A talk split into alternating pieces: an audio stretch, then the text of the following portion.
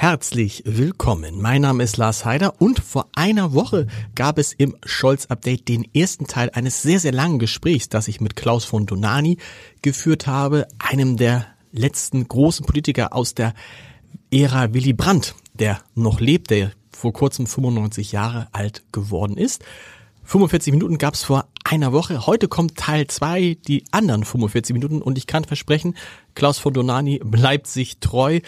Und er wird auch in diesem Teil sehr, sehr klare Worte über die Ampelkoalition finden, aber natürlich auch über den Umgang Deutschlands mit Russland, mit der Ukraine, die Rolle Deutschlands im Ukraine-Krieg, all das äh, wird jetzt hier auch in diesem zweiten Teil nochmal ein großes Thema sein. Ich wünsche Ihnen, ich wünsche euch viel Spaß beim Hören. Ich bin so wie ich bin. Das Scholz-Update, der Kanzler-Podcast der Funke Mediengruppe.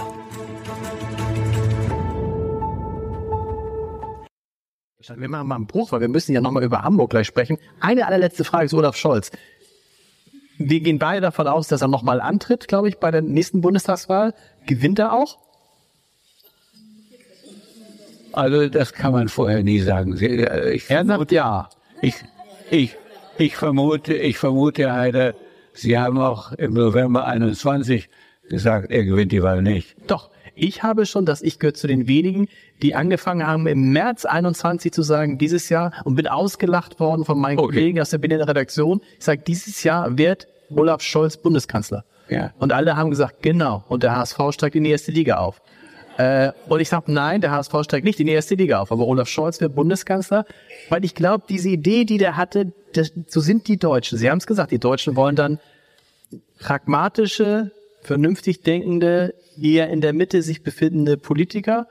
Und wenn die dann ein bisschen langweiliger sind, aber sich auskennen, geschenkt. Deshalb glaube ich auch bis heute, wenn Markus Söder angetreten wäre, auch den hätte Olaf Scholz 2021 geschlagen.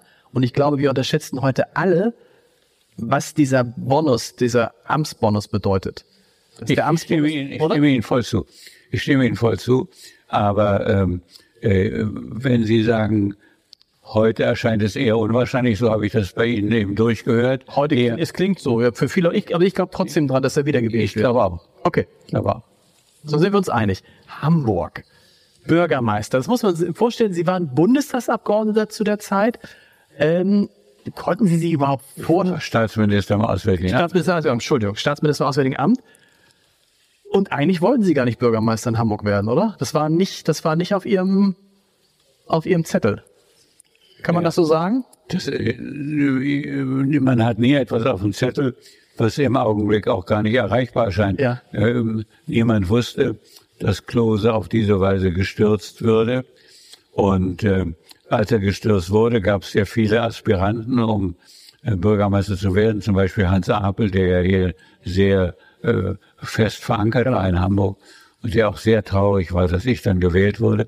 Aber nein, äh, ich habe damit natürlich nicht gerechnet. Es war also eine lustige Geschichte, weil äh, ich war ja noch, das werden Sie alle auch kaum glauben, aber es war wirklich so, in dem schönsten Weinland der Bundesrepublik Deutschland, nämlich in Rheinland-Pfalz, war ich SPD-Landesvorsitzender. Mhm. Hatte dort relativ erfolgreiche Wahlkämpfe geführt. Und sehr lange, ne? Sie waren das sehr lange. Ja, lange, ja, ja. Elf Jahre, Frau Bundestagsabgeordnete. Dann habe dort auch erfolgreiche Wahlkämpfe geführt und habe auch dafür, das ist auch wirklich so und nicht mein Märchen, sondern dafür gesorgt, dass Kurt Beck äh, da in den Landtag kommt und dann habe ich den im Landtag gesagt, da kommt man zu euch, der ist wirklich gut und kümmert ihr euch um den.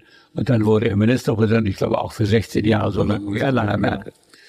Und äh, insofern habe ich natürlich äh, äh, nicht damit gerechnet, dass ich hier Bürgermeister werden würde. Aber dann kam der Sturz von Klose. Und die SPD in Bonn damals noch war sehr betroffen. Herr Klose war ein Mann der Zukunft. Mhm. Werden Sie auch erinnern noch, mhm. immerhin, ja, und so. Und ein äh, sehr begabter und ungewöhnlicher Mann auch. Und als Bürgermeister hier. Aber der wurde einfach äh, im Streit der Partei inneren Streit der SPD wurde er gestürzt. Und natürlich habe ich gezögert, weil ich ja in Rheinland-Pfalz so erfolgreich war und da auch eine gute Aussicht bestand, beim nächsten Mal auch wirklich Ministerpräsident zu werden. Und äh, die Leute mochten mich unbedingt da und wollten mich unbedingt behalten und so weiter. Und dann hatte ich ausgerechnet mit Herbert Wehner. Damit habe ich aber wirklich nicht gerechnet. Mhm. Dann rief mich Herbert, Herbert Wehner zu sich in sein Wohnung. Mhm. In Bonn oder in ja, Hamburg? In Bonn, in, in Bonn. Und ich sagte, Herbert, was gibt's? Ich wusste, dass Willy Brandt mich in Hamburg haben wollte und Peter Glotz mich in Hamburg haben wollte. Ich hatte meinen Zweifel, ob das Herbert Wehner auch wollte. Ich war nämlich so eine Art bunter Hund in, in Hamburg gewesen, in, in Bonn gewesen und habe da manchmal die Leute auch gestört durch andere Vorschläge, andere Ideen. Und Herbert Wehner war ja jemand, der der Meinung war, wenn man die Zügel in der Hand hat, darf da niemand anders in der Nähe sein, der eventuell auf die Idee kommt, den Kurs auch noch zu beeinflussen. Das galt für Herbert. Und dann sagt äh, Herbert Wehner in seiner Wohnung, sagt, setz dich doch, Klaus. Ich sage, Herbert, was gibt's denn? Da hat er Worte gesprochen, die ich nie vergessen werde. Klaus hat er gesagt. Manchmal steht die Zukunft einer Partei auf zwei Augen. Diesmal sind es deine. Du musst das machen. Du musst das machen. Ausgerechnet von Herbert Wehner. Und äh, äh, dem konnte ich mich nicht entziehen. Das war einfach, na, ist doch wahr, wenn ein so ein alter Fahr Vormann das sagt und sagt also, Klaus, äh, manchmal steht die Zukunft der Partei auf zwei Augen und diesmal sind es deine. Was sollen sie denn da machen? Sagen, ich mach's aber nicht. Und äh, ich war ja mit meinem Amt zufrieden und auch mit meiner Anwesenheit in Rheinland-Pfalz und so weiter. Und dann habe ich es gemacht. Und dann hat hier, das ist auch etwas, was wir nicht übersehen dürfen, natürlich Ortwin Runde, ein ungewöhnlich fähiger Politiker, der in der Lage war, sozusagen zwischen den Flügeln der Partei ja, hier in Hamburg, in der Kesselschmiede, in der Kesselschmiede, in der Kesselschmiede, und es war sehr heiß dort in der Kesselschmiede, äh, durchzusetzen, dass ich gewählt wurde.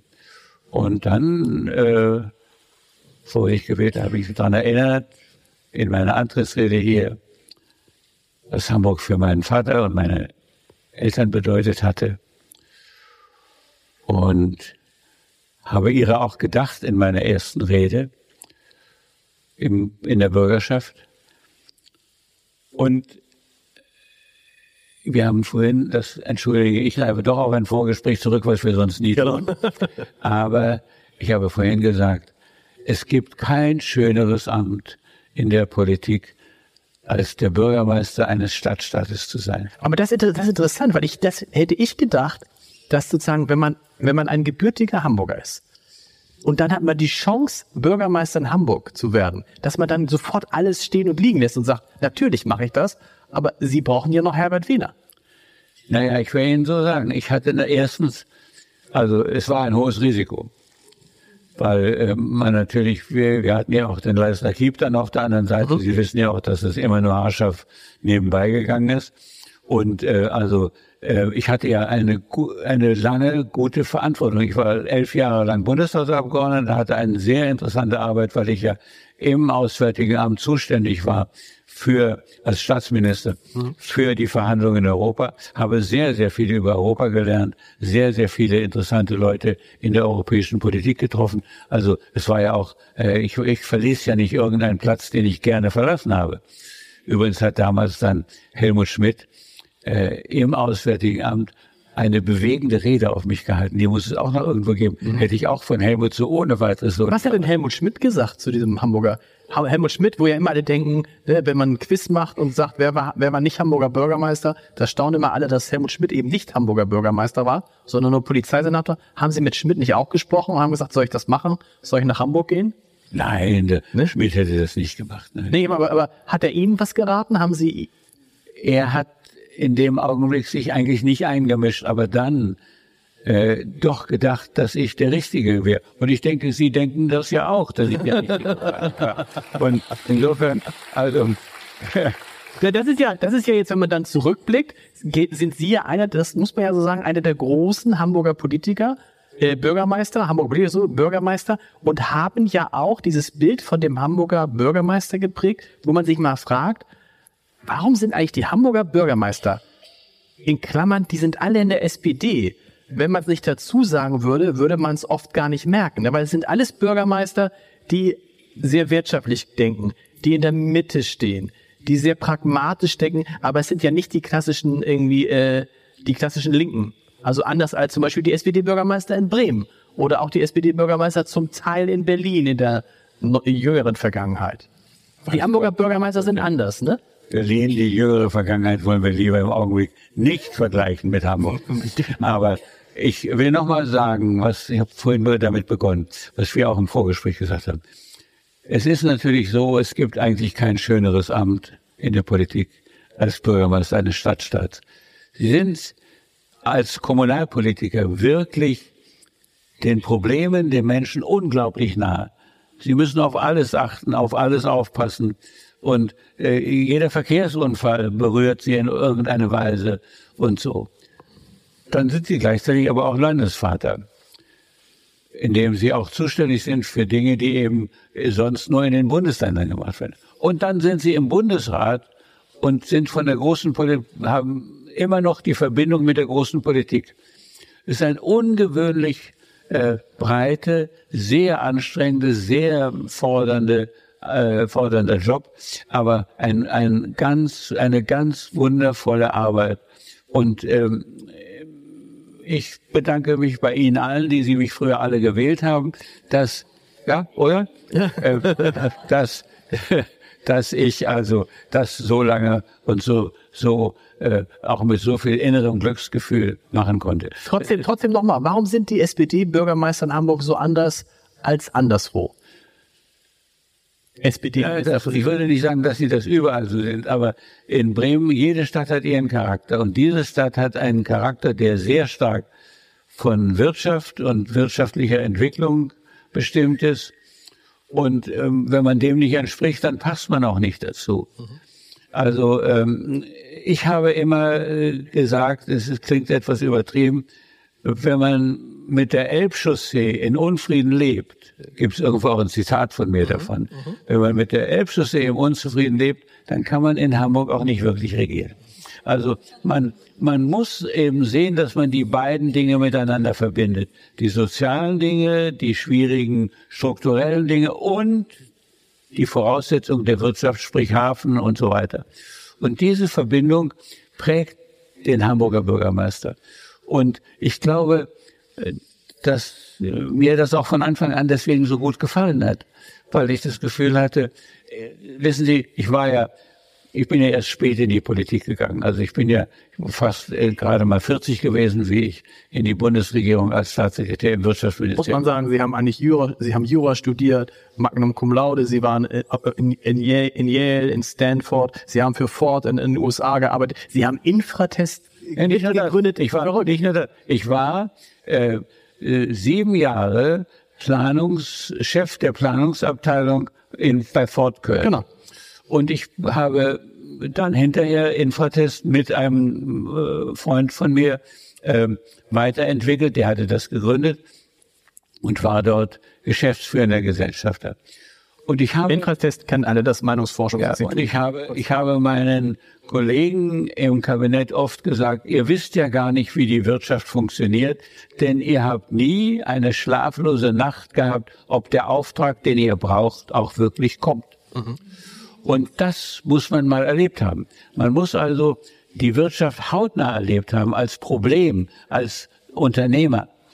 Und ähm, deswegen glaube ich, war ich auch hier geeignet dafür, weil ich eben, ich konnte das nachvollziehen, dass die Räder Sorgen hatten über bestimmte Dinge der Elbausbau. Es war für mich nicht ein fremdes Problem im Sinne von, da muss gebaggert werden und so, sondern ich habe mir gedacht, wie schlafen diese Leute nachts, wenn das nicht passiert und sie dann der Hafen dann zurückgeht in seiner Bedeutung.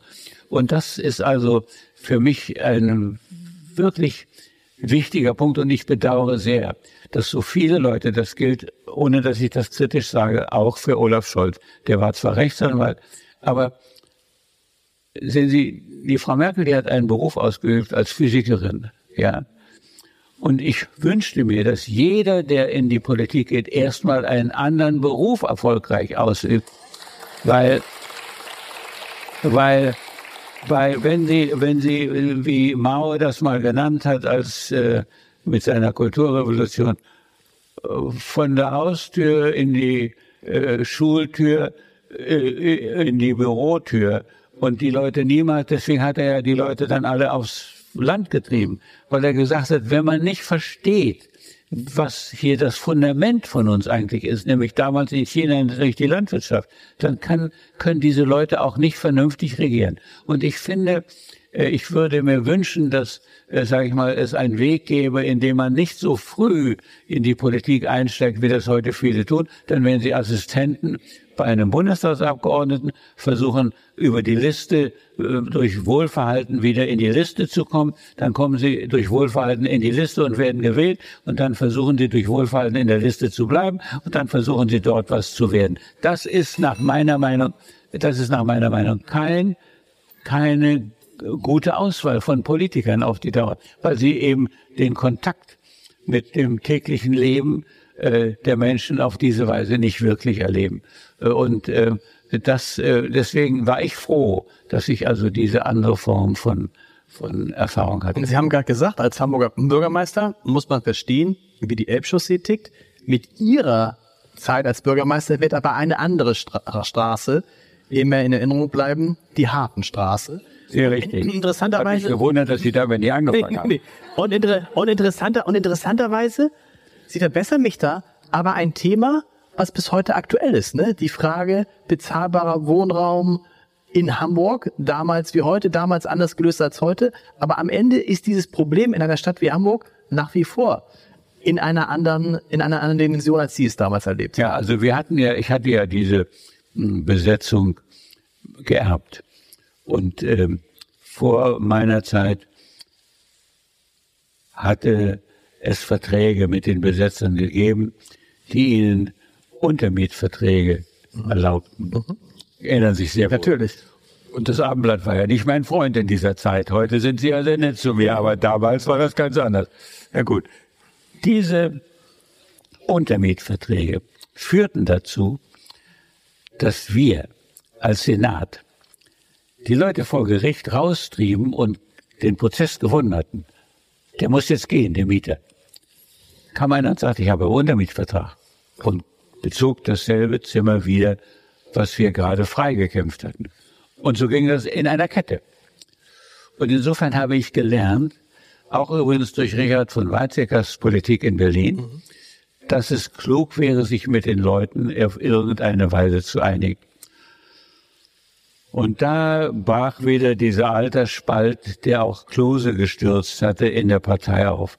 Ich vereinfache ihn mal zwischen Wandsbeck und Altona. So ist, kann man das ja nicht, kann man das ungefähr beschreiben. Links und rechts. Und ähm, das spitzte sich immer weiter zu.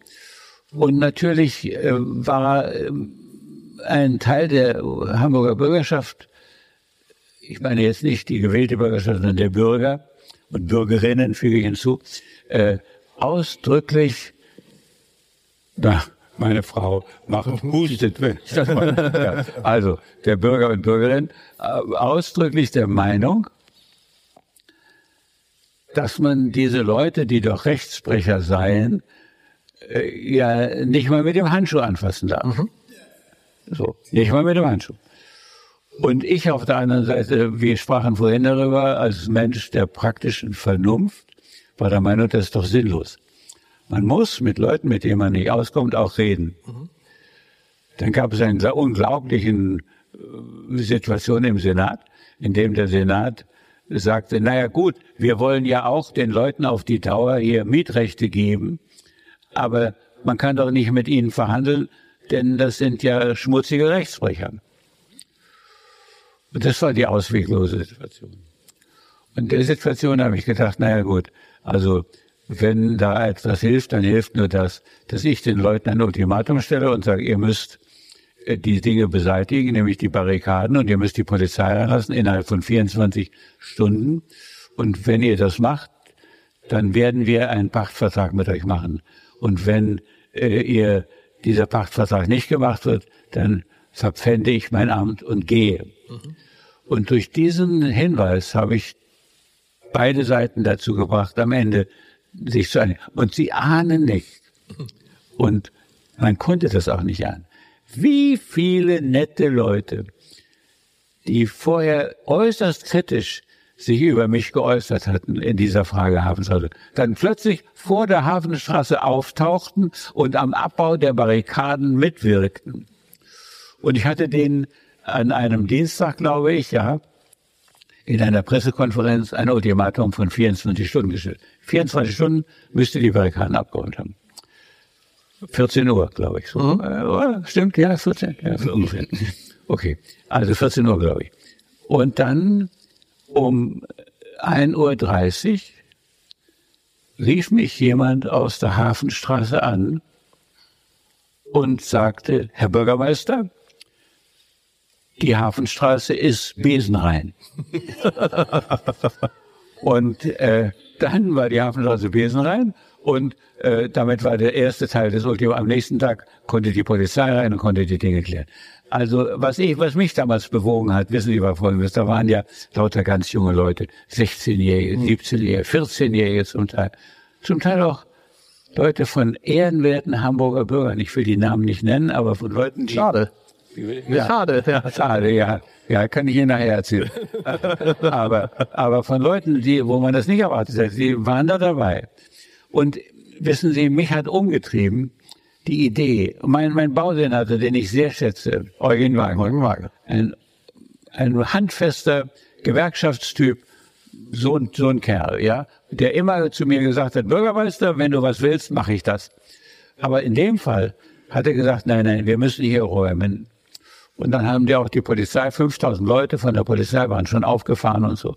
Und ich hatte diese Zwangsvorstellung, dass da jemand vom Dach fällt. Mhm. Und dann würde ich mir immer sagen, also da ist ein 14-Jähriger, 15-Jähriger, 16-Jähriger oder Mädchen oder Mann oder, oder, oder, oder, oder äh, Mann äh, oder Junge, fällt mir da vom Dach nur, weil ich nicht es fertiggebracht habe, eine Lösung zu finden, die nicht bei Gewalt endet. Ja, dann habe ich ja dafür die Heuss-Medaille, Theodor Heuss-Medaille bekommen und da habe ich dann dazu eine Rede gehalten. Und dann haben die mich natürlich mit der Medaille geehrt. Die Rede haben sie natürlich nie gelesen, aber es lohnt sich, denn, denn in dieser Rede habe ich Folgendes gesagt. Da habe ich gesagt, wer denn sonst als der, der die Zügel in der Hand hat, kann sowas machen. Es verdient eigentlich gar kein Lob. Wenn man in der Verantwortung ist und man durchschaut die Verantwortung, dann muss man eigentlich so handeln.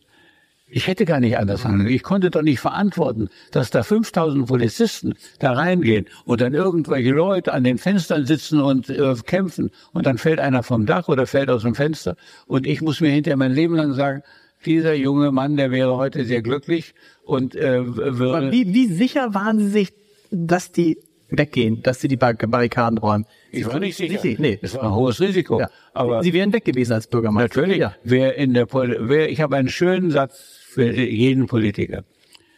Wer nicht bereit ist zu fallen, der wird auch nicht stehen.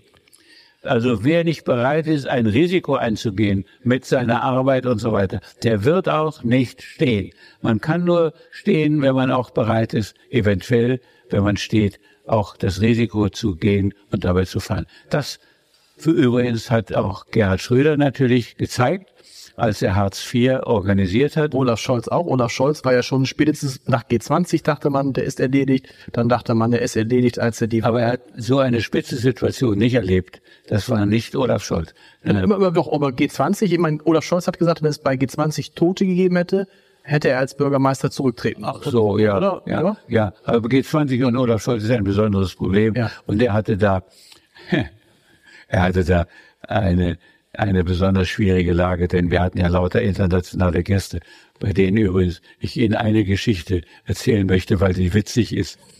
Da war auch Herr Trump. Kennen Sie auch nicht die Geschichte, können Sie auch nutzen. Sehr gut. Äh, da war auch, oder da war auch Trump, saß da mit oben auf äh, der, in der Elbphilharmonie und wir saßen etwas davor und wir konnten diese ganze Partie der Groß, der Welt, der Großen, können wir auch sehen. Putin kam wie immer später. Das gehört sich für einen Russen. Mhm. Der ist unpünktlich. Der Russe ist unpünktlich, sonst ist er kein Russe. Mhm. Und, und immer, der lässt auch Leute warten, beliebig und so weiter. Merkwürdige Eigenschaft. Und dann wurde da ja äh, die neunte Symphonie aufgeführt. Und da gibt es ja diesen berühmten Chor am Ende mit Freude schöner Götterfunke, äh, Schillerscher Text und Beethovensche Musik. Und am Ende dieser, äh, dieses an sich bewegenden Ereignisses ging Herr Trump auf Frau Merkel zu und sagte zu ihr, Thank you for the opera.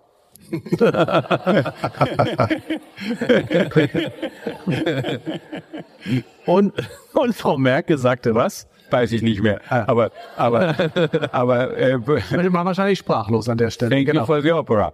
Und ich meine, wenn man sowas erlebt und so, dann muss man natürlich auch wissen, bei diesem möglichen Machtwechsel in den USA, in wessen Hände man auch geraten kann. Also deswegen ist europäische Autonomie und europäische Selbstständigkeit und europäische Unabhängigkeit so ein wichtiger Punkt. In wessen Hände gerät man dann eventuell? Ja, also Thank you for your opera. Ich werde das nie vergessen. Das ist eine wundervolle Geschichte. Einer ihrer, einer ihrer äh, Kollegen Mitstreiter, wir kommen gleich zum Ende, keine Sorge. Einer ihrer Kollegen Mitstreiter, wobei ich ihm wirklich sehr, sehr lange zuhören kann und immer noch die Hoffnung habe, dass noch in der Geschichte kommt, die, ich die wir nicht kennen.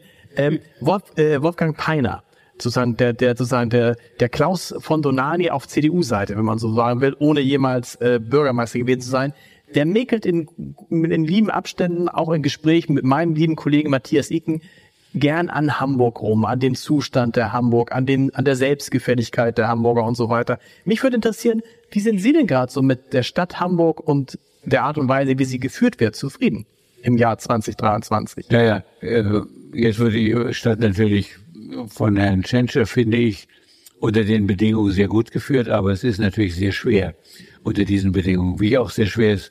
Deswegen finde ich auch die äh, Kritik an der Ampel mhm. un, im Grunde genommen unbegründet zum großen Teil, weil bis darauf, dass sie eigentlich mal sagen müsste, wir müssen auch verhandeln, finde ich, ist es sehr schwer, so mehrfache Schichten von, von Krisen, Pandemie, Nachfolgen der Pandemie, Krieg, äh, Zerbrechen der Globalisierung. Äh, also all diese Klimawandel, genau. Und ich finde, unter diesen Bedingungen wird die Stadt gut geführt.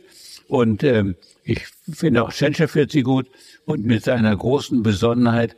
Und da kommt auch etwas äh, für mich zutage, was ich eben vorhin auch schon gesagt habe. Ähm, der war ja auch mal Arzt. Der hat eben auch mal einen anderen Beruf gehabt. Und das ist eben immer eine gute Sache. Ja, da kommt auch Besonnenheit. Also ein Arzt äh, greift ja nicht einfach da irgendwo hin und sagt, nehmen Sie mal die Pillen, die habe ich gerade. Ja, sondern der äh, versucht ja sozusagen äh, verantwortungsvoll zu handeln. Und das zeichnet äh, Peter Tschentscher aus und das finde ich sehr gut. Wenn Sie über die Ampel sagen, der Ampel kann man gar nichts vorwerfen, kann man nicht doch was vorwerfen? Wie, wie blicken Sie auf das Verhältnis der Grünen und der, und der FDP in der Ampel. Ist das nicht das Kernproblem? In der Ampel? Ja. Also ich bin äh, vielleicht am allermeisten enttäuscht von der FDP. Weil von den Grünen habe ich nie erwartet, dass sie, dass sie mit Vernunft regieren würden. Das kann man von den Grünen nicht erwarten. Das ist keine vernünftige Partei. Das ist eine Partei mit, mit großen Zielen und großen Vorstellungen, wie die Welt eigentlich sein sollte, aber wie sie eben nicht ist. Bisschen wie die SPD früher. Äh, äh, Oder nicht? Äh, Ganz Nein, die SPD hat immer beides gehabt. Der hat eben zwei Beine immer gehabt. Der hatte die Leute auf dem weiten linken Flügel, die dann eine ganz andere Weltvorstellung hatten. Und dann hatte sie immer die Helmut Schmitz, die Herbert Wehner, die Willy Brandt übrigens auch und so weiter. Aber äh, ich bin am meisten enttäuscht von der FDP in der Ampel, weil die haben offenbar ihren Genscher völlig vergessen. Hm. Völlig vergessen. Also der war ja mal der große Friedensvermittler zwischen Ost und West, ja. Und äh, wie man dann äh, Frau Strack-Zimmermann, ja scheue mich, den Namen auszusprechen. Wie man dann Frau Strack-Zimmermann so viel Gewicht geben kann, in, mit einer so unsinnigen, nahezu enthusiastischen äh, Haltung von Waffen, die man mhm. endlich liefern kann. Mhm. Da äh, war ich doch, äh, da bin ich doch. Ich habe doch mit Genscher äh, viele Jahre, nämlich äh, fünf Jahre lang im Auswärtigen Amt zusammengearbeitet. Und ich weiß auch, wie er, als die Mauer fiel, und viele von Ihnen äh, haben das ja entweder gelesen oder sogar erlebt, äh, ich weiß ja, wie er damals auch äh, dann den Versuch gemacht hat, äh, diese äh, Gemeinsamkeit zwischen äh, dem, was man von uns aus immer gewollt hat und dem, was nun in Russland möglich geworden ist, irgendwie versuchen könnte herzustellen. Dass man das so völlig vergisst und sich sozusagen so blind äh, äh, der sicherlich lückenhaften Rüstung, da will ich überhaupt nicht bestreiten, äh, hingibt, als sei das nun eigentlich ein Herzenswunsch. Mhm. Das finde ich sehr bedauerlich. Und insofern finde ich es auch merkwürdig, dass jetzt die sogenannten Wutbürger sich offenbar aus der FDP rekrutieren. Was ist da passiert? Ich weiß es nicht allerletzte Frage, für mich das größte Geheimnis, aber Sie werden es lüften. Aha. Warum kriegt die CDU in Hamburg bis auf eine Ausnahme, bis auf die Ausnahme Ole von Beuys, nichts zustande? Warum in einer Stadt wie Hamburg, wo so viele Kaufleute leben, wo Wirtschaft so wichtig ist, ja, die eigentlich so eine Prägung durchaus hätte für ein, für ein, für so ein CDU-Milieu, FDP-Milieu, warum was, was, was hat die SPD hier gemacht, dass die CDU so verzwergt ist in Hamburg? Also Ole, den ich sehr schätze, auch übrigens als Bürgermeister sehr geschätzt habe, ist ja, hat ja ein hohes Maß an Charisma mhm. auf seine Weise. Mhm. Und äh, die CDU hat das hier sonst eigentlich nicht fertiggebracht. Ja. Und ich habe den Herrn Perscher zum Beispiel sehr geschätzt, der ja gegen mich kandidiert hat. Aber äh, ich habe eben auch bemerkt, dass Perscher politische Positionen bezogen hat, die wirklich äh, nicht vernünftig waren für diese Stadt. Und äh, nur weil ich sie bezogen hatte. Ich sehe ihn angelegen, der Perscher lebt ja auch nicht mehr. Aber ich habe den Ole immer sehr geschätzt und finde ihn eine bewundernswerte Figur, wie er alle seine Besonderheiten offen trägt und äh, damit sozusagen äh, leicht und locker und charmant äh, äh, regiert. Äh, viele, äh, wenn Sie Peiner sprechen oder so, dann gibt es auch natürlich, sagen, naja, die, die Akten wurden nicht immer gelesen und so weiter. Aber dann hat er auch große Sachen gemacht und auch fertig gemacht. Also ein, er war ein bedeutender Bürgermeister, finde ich. Aber das ein Ausnahmetalent. Und die Frage ist ja, wann, wann wird Hamburg zum ersten Mal von einer grünen Bürgermeisterin regiert? Äh, da müsste man jetzt sagen, in Klammern schüttelt sich, weil man das nicht hört. Wird das nicht, aber eines Tages, die Grünen hatten schon vor, bei der vergangenen Wahl darauf gehofft dass, es, dass sie in die Nähe kommen. Können. Hoffen kann man viel. Also, ich, aber würden Sie sagen, Gott bewahre, Gott nicht. schütze diese Stadt vor den Grünen? Nee.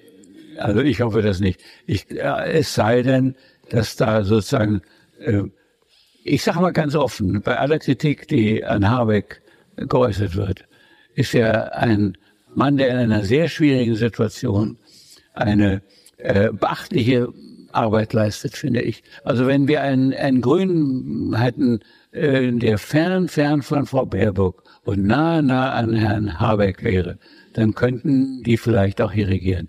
Aber wenn ich mir, wenn ich mir vorstelle, dass gleichzeitig sozusagen jemand wie Frau Baerbock da eine Rolle spielt, dann würde ich wirklich sagen, bitte lieber nicht.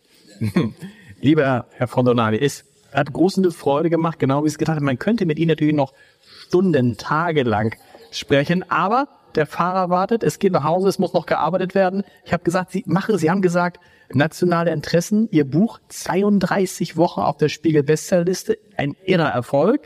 Und der Verlag sagt, wann kommt das nächste? Und Sie sagen aber, Leute, dieses Jahr nicht mehr.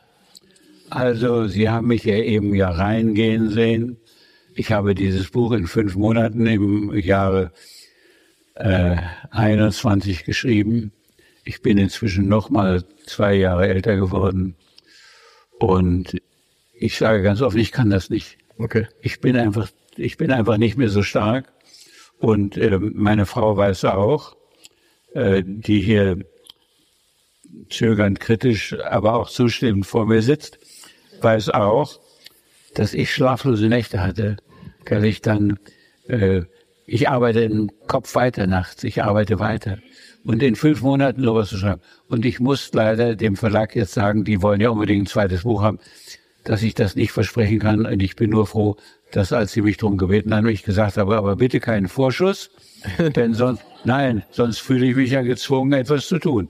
Und vielleicht schreibe ich auch noch, aber dann äh, mit sehr viel Ruhe irgendwie, äh, vielleicht zu einem späteren Zeitpunkt. Aber im Augenblick äh, fühle ich mich dazu nicht stark genug.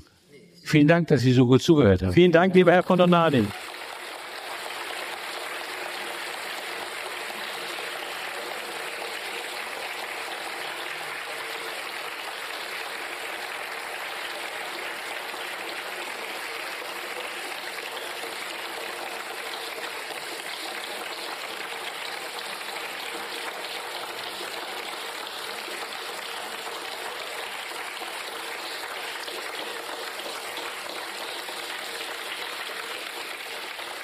Das öfter jetzt ständig Nein, das ist also vielen. Sehen Sie, und das ist, das ist jetzt, das ist jetzt die, das ist jetzt die Premiere. Standing Ovations hat es in diesem Podcast noch nicht gegeben. Ich befürchte, es liegt jetzt an Ihnen und nicht an mir, dass es es diesmal gegeben hat. Ich danke Ihnen. Erstmal danke ich ganz herzlich, Frau Hahn. Schönen Dank, dass Sie mitgekommen sind. Ich danke Ihnen alle, dass Sie jemand. Wir werden viele Live-Podcasts machen. In, Im Oktober wird ein, ein Politiker, über den wir häufig gesprochen haben heute, auch in diesem Podcast zu Gast sein. Ähm, der ähm, einer Ihrer Vorgänger als Bürgermeister, heute soll er Bundeskanzler sein, der wird im Oktober. Sind Sie herzlich eingeladen. Boris Herrmann, der Segler, demnächst auch in diesem Podcast. Aber ich befürchte, Sie haben die Latte jetzt so hochgelegt, Herr von Donani, dass es wirklich schwierig wird, da nochmal drunter zu kommen. Olaf Scholz aber klein genug, um drunter zu laufen. vielen Dank, kommen Sie gut nach Hause und äh, vielen, vielen Dank.